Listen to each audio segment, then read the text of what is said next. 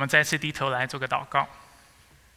主，我们每次来到你面前，我们就为你的话语献上感谢，因为你的话语指教我们、教导我们。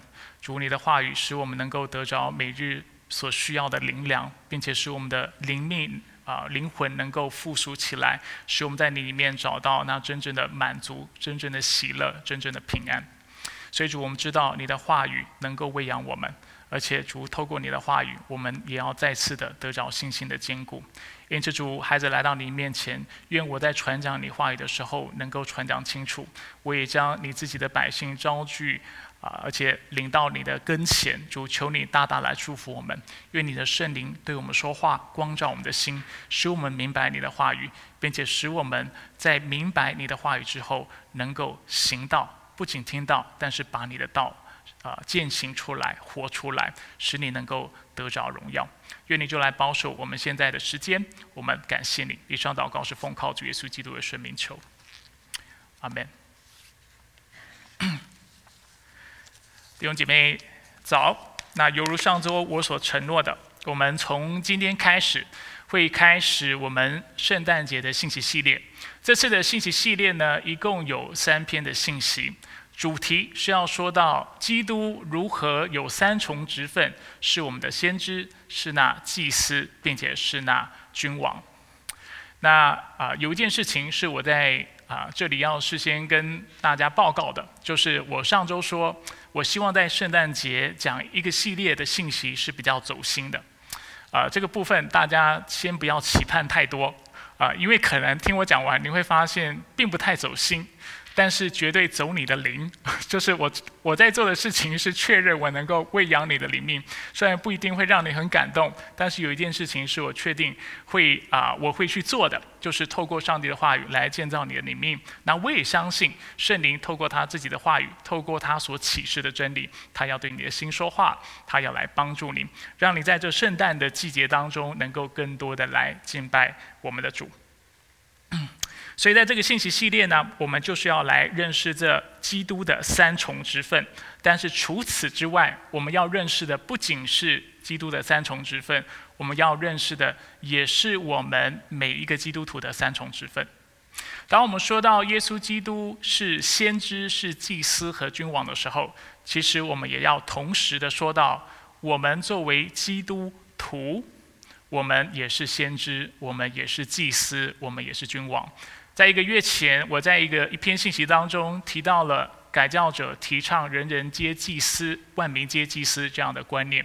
这样的观念是没错的，但是其实却是不够完整的。因为不仅万民皆是祭司，人人皆祭司，圣经也让我们看到人人也皆是先知，人人也皆是君王。那这方面的内容，在我继续。啊，就是来跟大家分享这个信息系列的时候，大家就会逐渐的明白。首先，让我们把目光放在啊药理问答，就是海德堡的药理问答上面。透过这两个问答，我们将要进一步的认识这三重的职分。首先，第三十一问说到基督，我们一起来看海德堡药理问答的第三十一问。在这个问答当中，问题问到：为何他指的就是耶稣被称为基督？及受膏者呢？回答：因为他被圣父上帝所立，又被圣灵所膏，做我们的大先知和教师。他完全向我们启示上帝关乎我们救赎奥秘的谕旨。他也是我们唯一的大祭司，一次献上他的身体救赎了我们，并且永远活着，替我们向上帝不住的代求。他又是我们永远的大君王，用他的话语和圣灵统管我们，护卫并保守我们在他为我们所买赎的救赎之乐当中。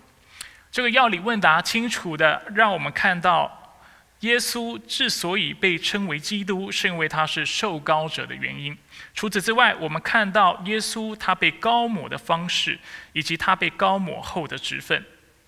非常明显的，这个问答当中为我们传递而且呈现的基督的三重之分，说到了基督是先知，基督是祭司，并且基督也是君王。有趣的是，在谈论完基督的三重之分之后呢，在第三十二问，我们接着看待看到，不止基督是受膏者，作为基督徒，我们也是受膏者，并且我们也领受了这三重的职分。第三十二问说：那你为何被称为是基督徒呢？回答：因为我借着信心而成为基督的肢体。因此，在他的恩高上有份，以至于我可以认承认他的名，把自己作为感恩的活祭献给他，又可以用自由和无愧的良心，在今生今世与罪恶和魔鬼征战，并且从此以后与他一同作王，掌管万物，直到永远。所以，同样的，这个药理问答也为我们谈到了我们受高的原因。我们受膏的方式，以及我们被高抹后的职分。不过，与其直接告诉我们我们也具备这三重职分，这个问答更是为我们描述我们作为先知、祭司以及君王，我们的职务有哪些？作为先知，我们的职务是什么？我们要承认他的名。作为祭司，我们的职务是什么？要把自己作为感恩的活祭献给他。这样的重点，我们过去几篇的信息，我们反复的提到。最后，作为君王呢，就是要在今生今世与罪恶和魔鬼征战，并且从此以后与他一同做王，掌管万物，直到永远。在今天的信息，我们会把目光集中在先知这个职分上，然后在下周以及两周后的信息，我们会谈到祭司以及君王这两个职分。在今天的信息呢，我们会谈到两个部分。首先呢，我们会谈到成为受膏者的方式。在这个大典当中，我们会提到两个部分。第一点要讲到基督为什么是受膏者，以及耶稣为啊是如何成为受膏者的。等一下我会解释耶稣跟基督这两个概念有什么不一样。那除了讲到耶稣是怎么成为受膏者之外，我们也要说到那基督徒呢？基督。是受膏者，那基督徒又是在什么样的意义上面？我们也成为那被受膏之人。第二，我们要讲到先知的职务是什么。首先，我会为大家稍微勾勒在以色列的历史当中，先知的职分是什么。然后我们会谈到耶稣基督作为先知，他的职务又有哪些，并且在耶稣基督之后，我们又应该怎么了解这个职分？那接下来，当我继续解释的时候，大家就会逐渐的明白我刚才所说的这些的内容。所以，好不好？让我们接下来就进入今天的第一个重点。我们要先来讨论成为受膏者的方式。在这个部分，犹如刚才所说的，我们要说到耶稣是如何成为受膏者的，以及我们要谈到那我们呢，作为基督徒，我们又是怎么怎么成为受膏者的？首先，我们先来讲一下基督这个概念。基督这个概念呢，在原文当中，啊，其实我们如果把它翻译，直接翻译成中文，它可以被翻译为受膏者。基督 Christus 或者是英文的 Christ，它其实啊 Christus 呢，基督它是希腊文。那将当我们将这个词翻成中文的时候，它其实就是受膏者的意思。而弥赛亚呢，这个词其实跟基督是一模一样的，只不过弥赛亚它是希伯来文 Messiah，或者是英文的 Messiah。所以基督和弥赛亚，如果你常常搞混或搞不清楚两者之间的关系和差异的话，容许我在这里简单的跟大家重述：基督和弥赛亚两个词的意思是一模一样的。翻译成中文都是受膏者，唯一的差异在于基督是从希腊文翻译过来的，而弥赛亚则是从希伯来文翻译过来的。所以在圣经里，我们看到耶稣就是那基督，因此在今天的药理问答，我们也看到他就是受膏者。不过我们要问，在圣经里，除了耶稣基督是受膏者之外，圣经当中是否有其他的受膏者呢？答案是肯定的。广义来说，在旧约的圣经圣经里有三种人是被高摩的：第一是先知，第二是祭司，第三就是君王。而当一个人被高摩或者是受高的时候，这代表两件事情。我们看一下下一个投影片，第一。当一个人被高抹的时候，这代表职分的设立，代表这个人要被分别出来为上帝所用。所以，如果是先知他被高抹，他就要得着先知的位分，他要为主成为先知，做先知要做的事情。同样的，如果你是被啊，就是高抹要做祭司，你就要去完成祭祭司的职务。同样的，君王也是如此。但是，除了讲到职分的设立之外，高抹还象征另外一件事情，代表恩赐的给予。代表上帝不仅要你成为先知，他也会把那你所需要的能力、所需要的力量加添给你，所以使你能够完成你的任务。所以，上帝不只要你做先知，他会给你做先知的力量；他不只要你做祭司，他会给你做祭司的能力；他不只要你做君王，他也会把君王所需要的恩赐赐给你，使你能够完成上帝要你所做的工作。那耶稣作为受膏者，跟一般的先知、祭司和君王不同，并不是因为其他人没有被高抹。犹如我们刚才所说的，旧约的这些的人物，不论是祭司、先知、君王，他们都是高抹的。不过，耶稣独特的地方在于他被高抹的方式，以及他所领受的恩赐的程度，是跟这些人不一样的。我再说一次，耶稣。作为那独一的被告者，当然，因为他也是上帝，对不对？他是真神，他是完全的人，完全的神等等。但是，当我们说到他被他是被高者或受高者的时候，我们指的是是的，他也是被高抹，但是他被高抹的方式跟旧约的这些的先知、祭司、君王是不一样的，并且他领受的恩赐也是截然不同的。在旧约时期，先知、祭司和君王是透过什么方式被高抹呢？是透过膏油，有些时候称作为圣膏油的涂抹，或者是浇淋，然后借此来受高抹。当然也是通过一个仪式。但是在当我们看到耶稣的高抹的时候，我们却发现耶稣的高抹主要是透过圣灵。当耶稣开始他在地上布道的工作的时候，耶稣是这么描述自己的。他说：“主的灵在我身上，因为他用高高我，叫我传福音给贫穷的人，差遣我宣告被掳的得释放，失明的得看见，受压迫的得自由。”在这段经文，耶稣清楚让我们看到他是如何被高抹的呢？我们看到是借由圣灵的高抹。显然的，这段这段经文是指向耶稣基督在接受施洗约翰的洗礼所发生的事情。我们看一下《路加福音》三章二十一节到二十二节如何描述这个场景。说到当时众百姓都受了洗，而耶稣也受了洗。他正祷告的时候，天开了，圣灵就降在他身上，形状仿佛鸽子。又有声音从天上说：“你是我的爱子，我喜爱你。”所以在接受洗礼的那一刻，耶稣接受了圣灵的。高抹，并且得着了圣灵无限的能力。我再说一次，就在受洗的时候，耶稣被高抹了，而且同时在那个时候，他得到了圣灵无限的能力。圣经哪里说到他得到圣灵的无限的能力，或者是没有限量的圣灵呢？答案就在约翰福音的第三章第三十四节。我们看一下这节经文，说到上帝所差来的说上帝的话，耶稣是指他自己。他是上帝差来的，他说上帝的话，因为上帝所赐给他的圣灵是没有限量的。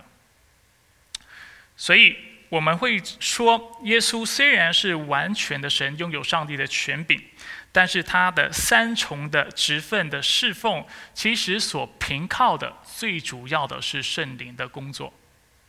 作为完全的神，耶稣当然不需要被圣灵充满。但是我们会看到他在地上的工作，往往是透过倚靠圣灵而做的。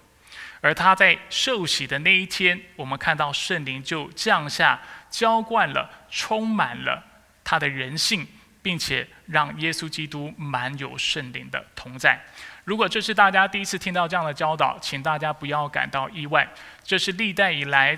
啊，改革中的神学家的立场，我们相信耶稣基督的人性是需要被圣圣灵充满的，而且在圣经当中，在啊福音书当中，我们看到耶稣如何在他的人性当中不断的依靠圣灵，使他能够行神迹、行异能，使他能够靠着圣灵的帮助来抵挡魔鬼的攻击。这一切都是要为我们示范一个近前的基督徒的生活。应该是什么样子的。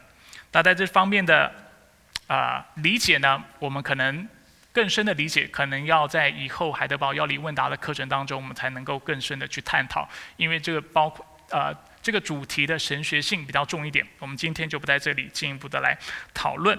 不过在这里，我为大家提供两段的经文，让我们看到耶稣是如何依靠圣灵的。其中一节经文就是我们刚才已经看到的《约翰福音》三章三十四节，这里说到上帝所差来的就说上帝的话，所以我们看到耶稣他所说的话都是上帝的话，他怎么有办法说上帝的话呢？经文清楚的告诉我们，是因为上帝所赐给他的圣灵。因为上帝所赐的圣灵是没有限量的，因为他是被圣灵充满的，所以他总是说天父的话、上帝的话。同样的，在使徒行传一章二节，当路加描述就是耶稣在地上所做的教导的工作，他吩咐。使徒们的教导的时候，他是这么描述耶稣基督的教导的。他说：“耶稣是借着圣灵吩咐所拣选的使徒。”意思就是说，他是按着圣灵来教导、来吩咐、来教训这些圣灵所拣选的使徒的。换句话说，他给使徒的教导都从哪里来？都是从圣灵来的。看来我忘了打投影片，在。路加福音一章啊，不，使徒行传一章第二节，大家可以把这个经文的出处记录下来。所以，基作为基督徒，我们成为受膏者的方式跟基督有什么不同呢？我们刚才已经讲了，耶稣透过圣灵的浇灌，他成为他被圣灵啊，就是高抹，而且在圣灵里面得着了无限的能力。那基督徒呢？海德堡要理问答说明，我们能够成为受膏者，主要是透过成为基督的肢体。我们再一次的复习海德堡要理问答第三十二问。他说：“你为何被称为是基督徒呢？在哪种意义上，你也能够成为那受膏者呢？”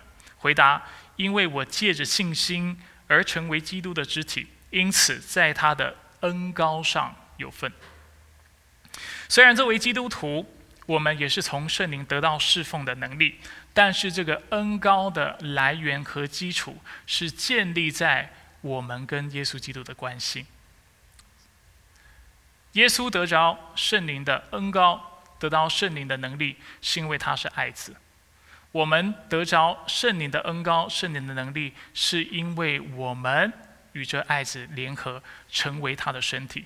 所以在新约圣经当中，当我们看到属灵恩赐的时候，当我们看到这个课题、看到这个主题的时候，我们往往看到属灵恩赐跟基督的身体这个观念、这个概念是非常啊，是紧紧相关的。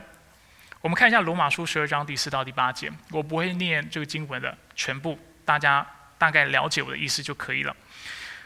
在这段经文，保罗说：“正如我们一个身子上有好些肢体，说到我们都是基督的身体，然后当中有许多的肢体，肢体也不都是一样的用处。这样，我们许多人在基督里是一个身体，互相联络做肢体，按着所得的恩典，我们就有各同呃各种不同的恩赐，或说预言，后面也说到，或是服侍，或是教导，或是劝勉等等。我们再看下一段经文，《哥林多前书》。格林多前书十二章四到十二节，我在这里只打出了第四节和十二节，大家就可以看到重点。讲到恩赐有许多种，但是都同为啊是由同一位圣灵所赐。但是讲到圣灵所赐的能力的时候，我们要首先讲到什么？讲到我们都是这个身体的一部分。所以保罗接着说明，就如身体是一个。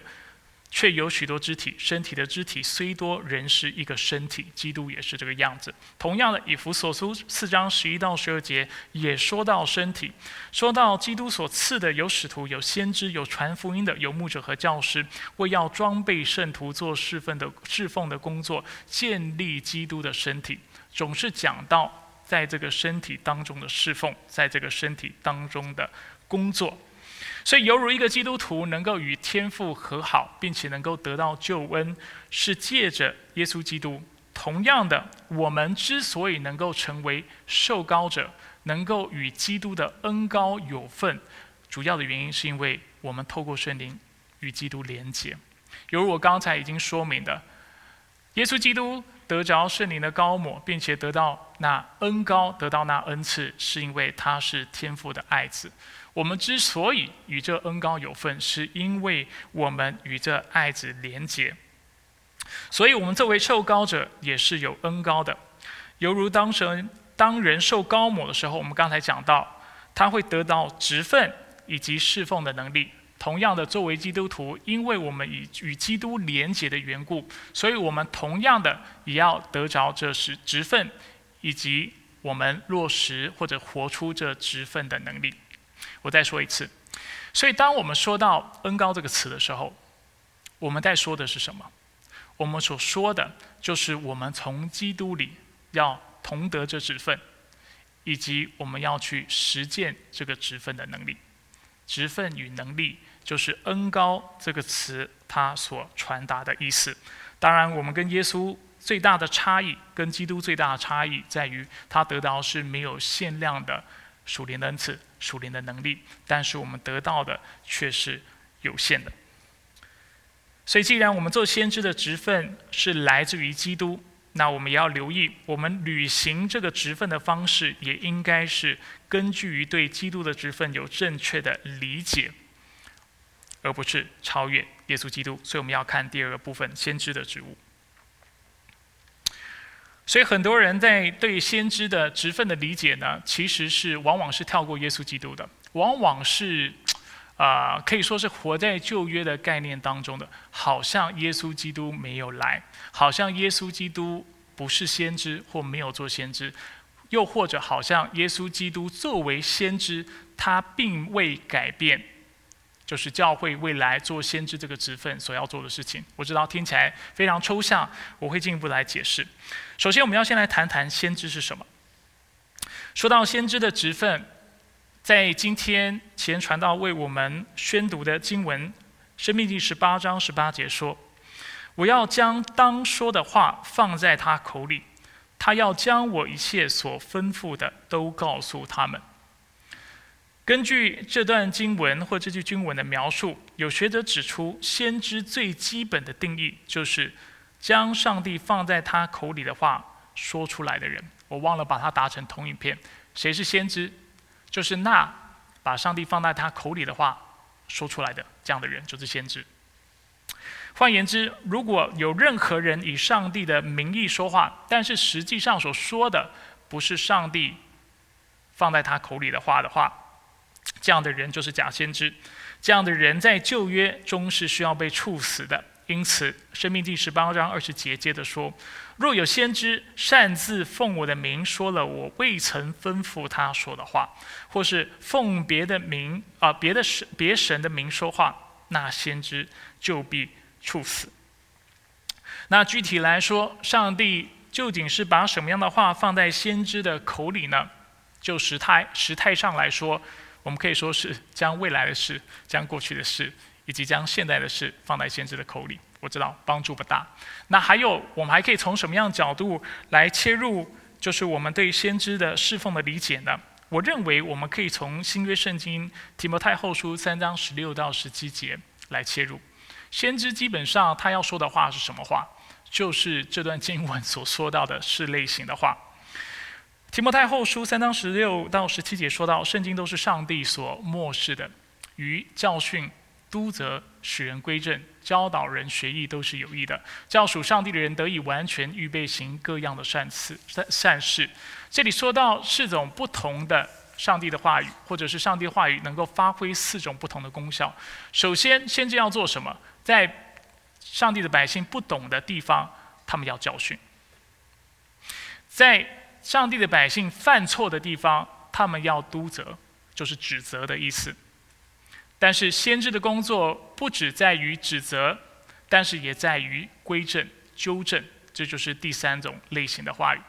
第四，就是要教导人学艺，就是在正确的事上，透过不同的方式，继续来教导上帝的百姓，使他们能够不断的操练金钱。所以先知的话是什么样的话？基本上就是这四种话。不知道的，他会说给你明白；做错的，他会指责你。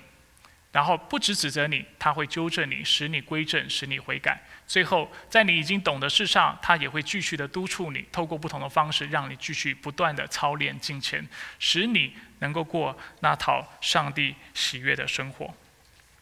那当我们说到旧约先知的时候，我们就必须说到摩西，因为从旧约圣经对摩西的描述，我们会看到他可以被理解为是以色列历史中最伟大的先知。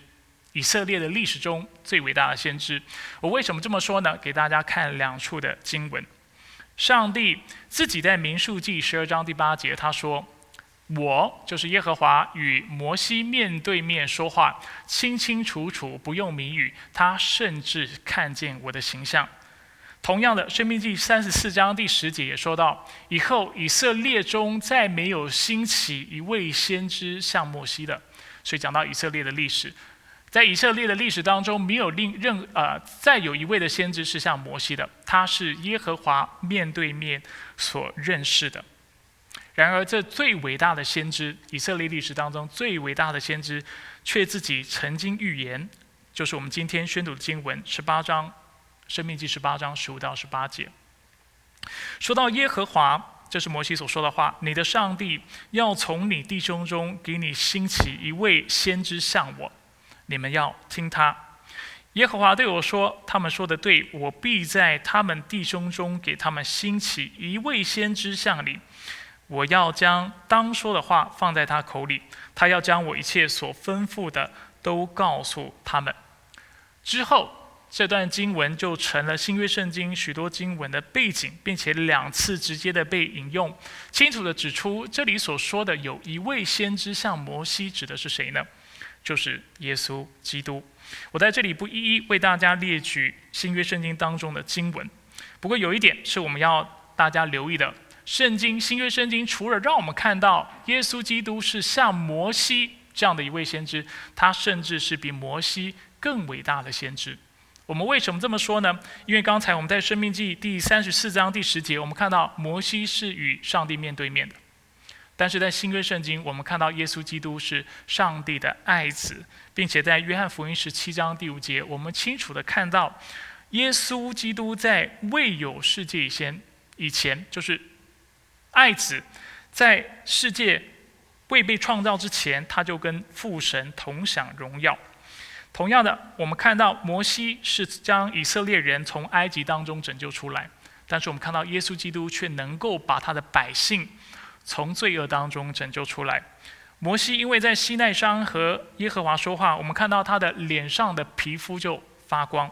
出埃及记三十四章，但是希伯来书一章第三节却告诉我们，耶稣基督就是上帝荣耀的光辉，是上帝本体的真相。换句话说。耶稣不只是旧约所预言的摩西所说的那位像他的先知，但是他更是比摩西更伟大的先知。当然这不意外，因为耶稣就是基督，他并且是完全的神。所以毋庸置疑的，作为比摩西还要伟大的先知，耶稣必然会忠实的将上帝的话语传讲出来。当说到他先知的工作，当然也包括他作为基督的工作的时候。耶稣是这么描述自己的，在约翰福音八章二十六到二二十八节。我们刚才怎么界定先知？我们说先知就是把上帝放在他口里的话说出来的，这样的人就是先知。我们看耶稣怎么描述他自己，他说：“那猜我来的那位是真实的，我从他那里所听见的，就告诉世人。我没有一件事是凭着自己做的，我说这些话是照着父所教导我的。”换句话说，耶稣是那完美的，是那伟大的先知。当然，他能够完美无瑕的、无缺的，而且啊，就是准确的把上帝话传讲出来，也是因为他是基督。事实上，耶稣的教导不仅带着先知的权柄，他的教导更是带着上帝的权柄。在旧约的圣经当中，我们常常看到，当先知要说耶和华的话的时候，他要开始预言的时候，他要宣讲上帝的话的时候。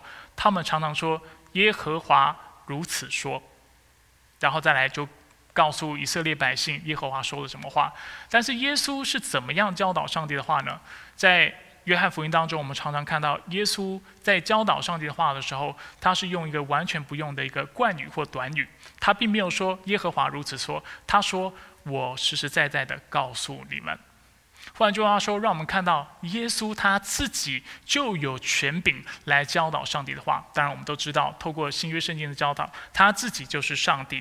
所以，这样的差别、这样的观察并不意外，因为旧约先知的教导和预言，主要是指向那未来要来的基督。耶稣自己的教导，而则是要启示他就是基督。我再说一次，旧约先知的教导。他们的预言主要的功用是什么？是预言那将来的基督，是指向那之后要来的那位大君王，那位更伟大的先知，更伟大的祭司。而耶稣作为先知，他的工作不太一样，他并不是要在指向那位基督，而是要阐明、要启示他就是基督。所以这个部分很重要，因为基督已经到来了。我们也看到耶稣基督作为先知，也就有了与旧约先知非常不同的工作。与其单单的宣布和预告福音的到来，耶稣基督却要透过圣灵使人明白福音，使人能够巩固福音，并且扩展福音的工作。旧约先知的工作是什么？宣布、预言、预告福音，预告基督的到来。耶稣的工作是什么？以及耶稣之后的工作是什么？是要清楚的阐明，使人能够明白这旧约所启示的福音。他要巩固这福音的施工，并且他要继续扩展这福音的施工。所以，我们看到在新约圣经当中，当耶稣说到圣灵要来的时候，圣灵的工作是什么？当人得到圣灵的高抹的时候。他要得到的是什么？圣灵主要的工作不是赐给先知、赐给人新的启示。现在有的教会会有这样的误解，认为先知预言的启示，呃，先知预言的恩赐仍然跟旧约是一样的，但是不是。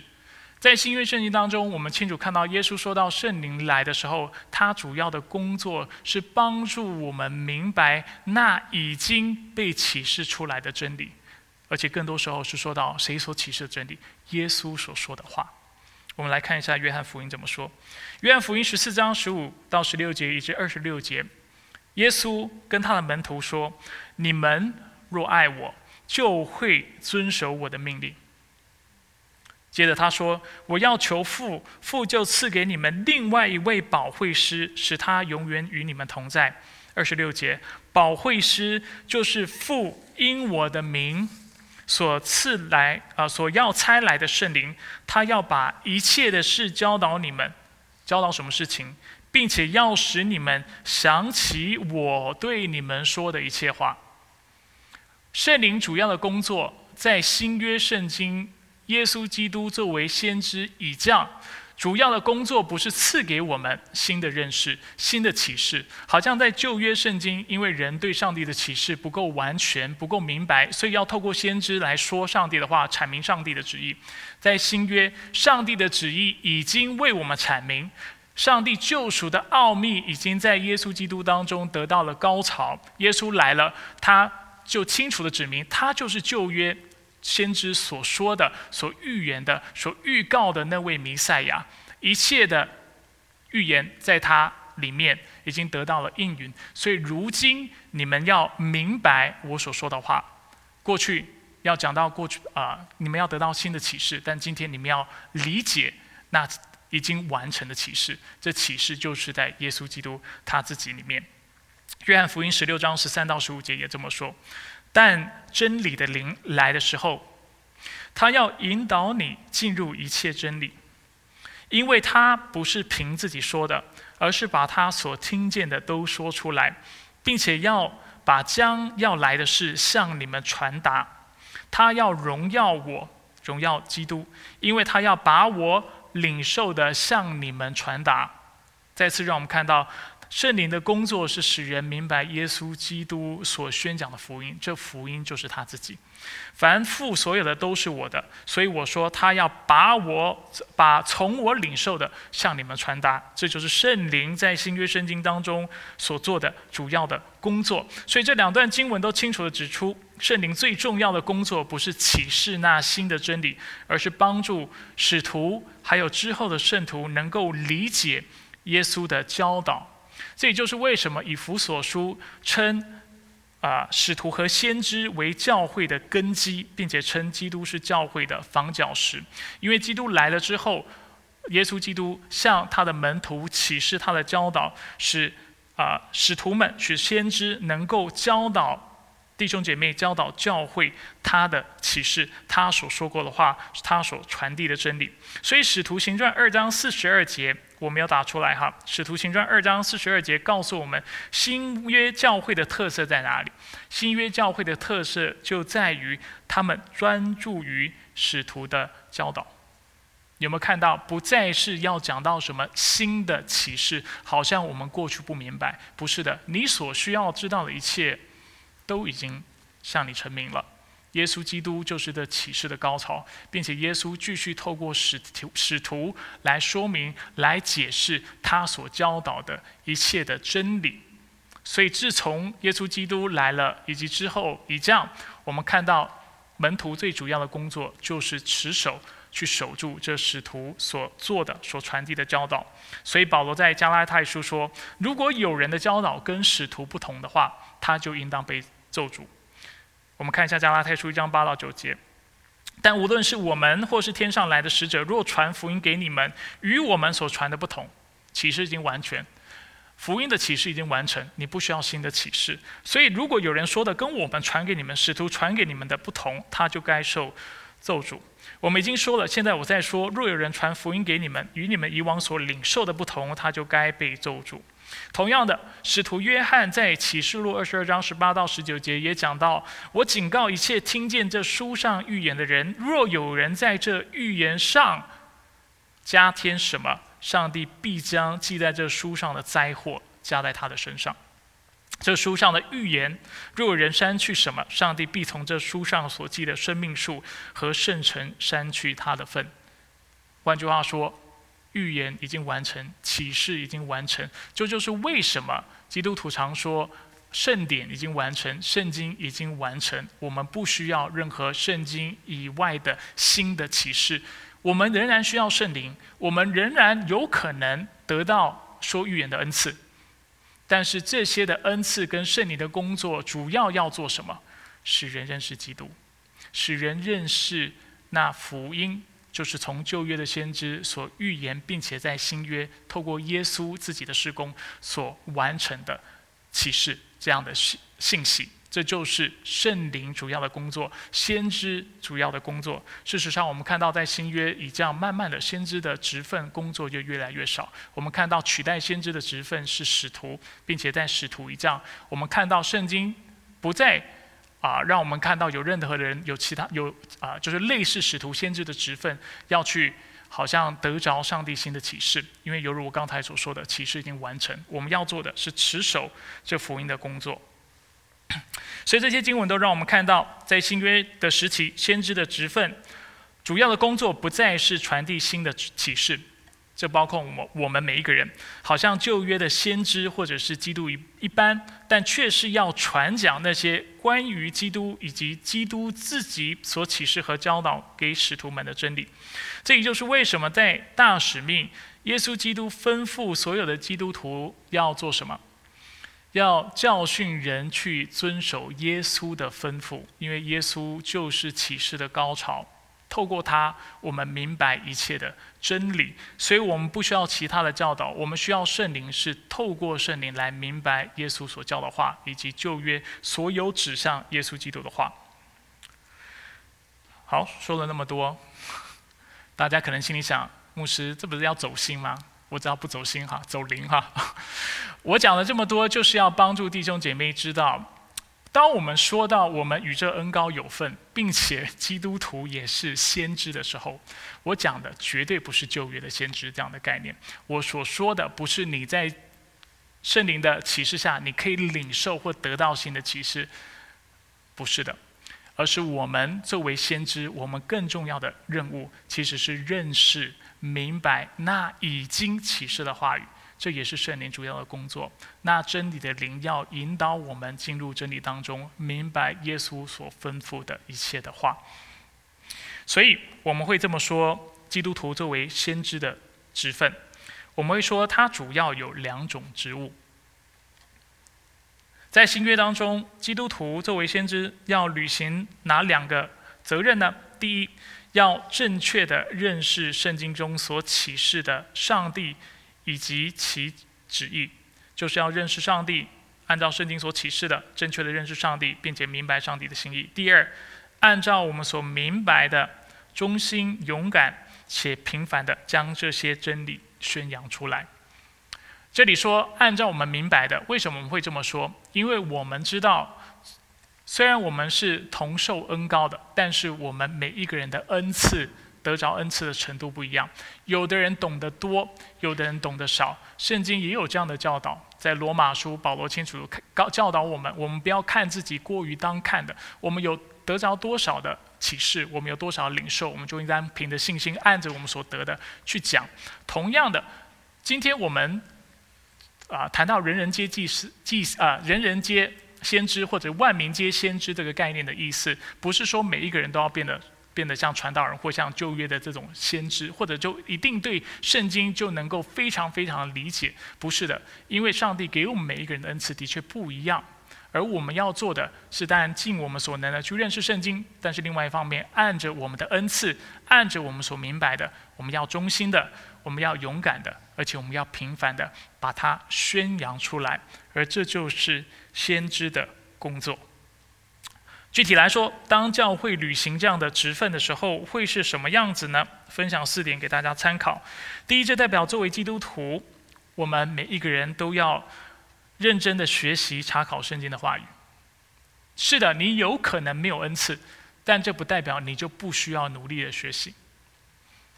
今天不是每一个就是啊在班上的都能够考 A，对不对？我们读书不是每个人都有一样的恩赐，但是这却不代表我没有恩赐，我就可以不读书。我们每一个人都要尽自己所能去做好我们的。工作去研读圣经，然后按着我们所领受的恩赐，把圣经的教导宣讲出来。保罗在提摩太前书四章十六节提醒提摩太，也提醒我们每一个人。我没有打出这经文，但是我自己常常提醒我这节经文。说到保罗跟提摩太，也是跟我们说，要谨慎自己和自己的教导，要在这些事上恒心，因为这样做。既能救自己，又能救听你的人。所以圣经清楚让我们看到，我们每一个人都要努力的学习圣经，然后去宣讲我们所学习到的真理。因为当我们谨慎自己和自己的教导，并且在这些事上恒心的时候，我们能够救自己，而且救听我们的人。第二，这代表在教会当中，我们应该常常用圣经的话彼此劝勉和彼此。劝诫，啊，那这方面的内容，我们过去两次的信息已经多次提到，讲到教会当中，我们要彼此唱诗，彼此啊教导，使我们明白上帝的话语。所以这个部分我就不再重复。所以一个合乎教会啊上帝心意的教会，肯定是以上帝的话语为中心的教会。我想这个部分我们过去已经讲得很清楚。第三，作为先知，基督徒要透过真理的宣讲来落实大使命。并且在我们所在的社会当中做光做盐。其实大使命，你仔细去思考，它就是一个先知性的事工。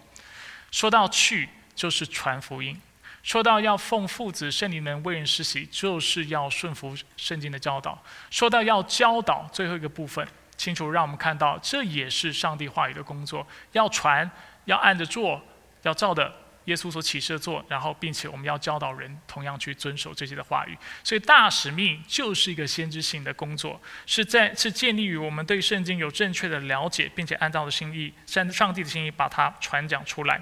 同样的，作为教会，我们也应当在我们所在的社会当中做盐，这也是发挥先知性的一个效用。在啊新约以及旧约的时期，盐巴的用途是什么？就是让食物能够防腐，或者是为食物调味。这跟现在其实使用盐巴的方式是非常类似的，对不对？当我们在把食物上面覆盖一层非常厚的盐巴，我们就可以防止这样的食物毁啊腐化。同样的，当啊食物没有加盐巴的时候，它是乏味的，它是无味的。那透过加盐巴，我们就能够调味，使它味道变得更好。这也是基督徒在这个社会当中所要扮演的角色。基督徒要扮演一个先知性的角色，所以把使得我们可以把真理在这个世界当中宣扬出来，为这个世界带来调味的功效。这个世界不明白真理，他们不知道什么是真理。所以，当我们把真理说出来、宣扬出来的时候，我们就能够使这个世界变得更好。但是，另外一方面，我们也看到基督徒也要做那防腐的工作。因为我们的社会是不断的败坏的，不论是在道德上面，或者是在思想上面，我们是越来越退化。我的退化不是说人不再使用理性，而是说到人是啊越来越多是活在罪的掌权之下。我们使用理性不是为上帝使用，但却是为了魔鬼使用。所以基督徒应当应当站在破口当中，应当要宣讲神的话，把上帝的道宣讲出来，使这个世界不再迅速的腐化。好，那最后呢？作为先知，也意味着我们作为家里的家长，甚至不是家长，我们需要在家里教导、带领孩子，或者是教导彼此来认识上帝的话，并且引导我们的孩子或引导彼此能够妥当的来应用这些的真理。好，以上就是四个我认为我们可以去应用的方式。所以，耶稣是谁？我们简单的重复我们今天信息的内容，在海海德堡要理问答第三十一问告诉我们：耶稣就是基督，耶稣就是那位受膏者，因为他被圣父上帝所立，又被圣灵所膏，做我们的大先知和教师。他完全向我们启示上帝关乎我们救赎奥秘的旨意。所以没有旧约的先知，我们就不知道啊要等候基督的到来，而没有耶稣他。自己没有耶稣基督他自己，我们也无法明白上帝救赎的奥秘，也无法得到这生命的救赎。那圣经教导我们，除了基督是受膏者之外，我们每一个基督徒也与这恩高有份。但是我们与这有恩高有份的方式，是透过与基督联合，与他成为一个身体。而当我们与基督连接之后，我们才有可能正确的认识上帝。他的旨意，并且按照我们所明白的，忠心、勇敢的、平凡的去将这些真理宣扬出来，就像我们刚才所看到的。那事实上呢，打从起初上帝创造人类的时候，其实上帝就给人有这样的先知性的责任。当上帝起初创造亚当和夏娃的时候，我们看到上帝就吩咐他们，就把他的话语给他们，要他们用正确的方式来使用上帝的话语。很遗憾的，我们看到亚当夏娃并没有正确的使用上帝的话。当魔鬼，当那条蛇出现在伊甸园，并且诱惑他们，啊，然后啊欺骗他们的时候，他们就相信了蛇的话。他们就不止误解了圣经，并且他们忽视了圣经，所以他们在当中啊就堕落失败了，并且让罪进入了这个世界。然而，因为基督的救赎，他要回复恢复。我们作为先知的职分，使我们能够再次认识上帝的话语，并且知道如何正确的来使用上帝的话来抵挡魔鬼的谎言。所以最后要鼓励大家，提摩太后书三章十六到十七节所教导我们的话，说到圣经都是上帝所漠视的，于教训。督责使人归正，教导人学艺都是有益的。因为我们每一个人在这圣诞的季节当中，清楚的知道，我们每一个人都领受了这先知的职分。这个职分代表什么呢？代表我们要认识上帝，我们要认识他的旨意，就是透过圣经的教导，并且我们要勇敢的，我们要平凡的，我们要按着上帝心意的来宣讲，把这些真理宣讲出来，使人也能够认识这位真神。接下来。是默想的时间，好吧？我们就透过下列的问题，我们进一步的来思想今天的信息。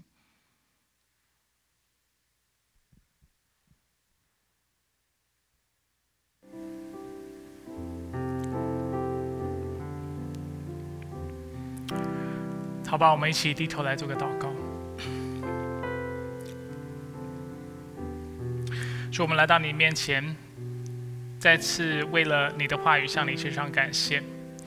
谢谢你透过你在旧约的教导，透过在旧约的先知告诉我们，基督要再来，并且他再来的那一天，我们将明白你在旧约当中所教导一切的事情。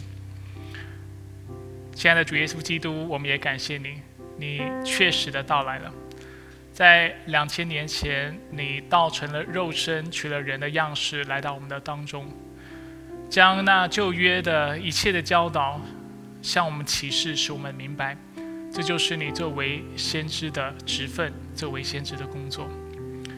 如今主，因为我们与你连结的关系，主，我们同样的得到了这个恩高。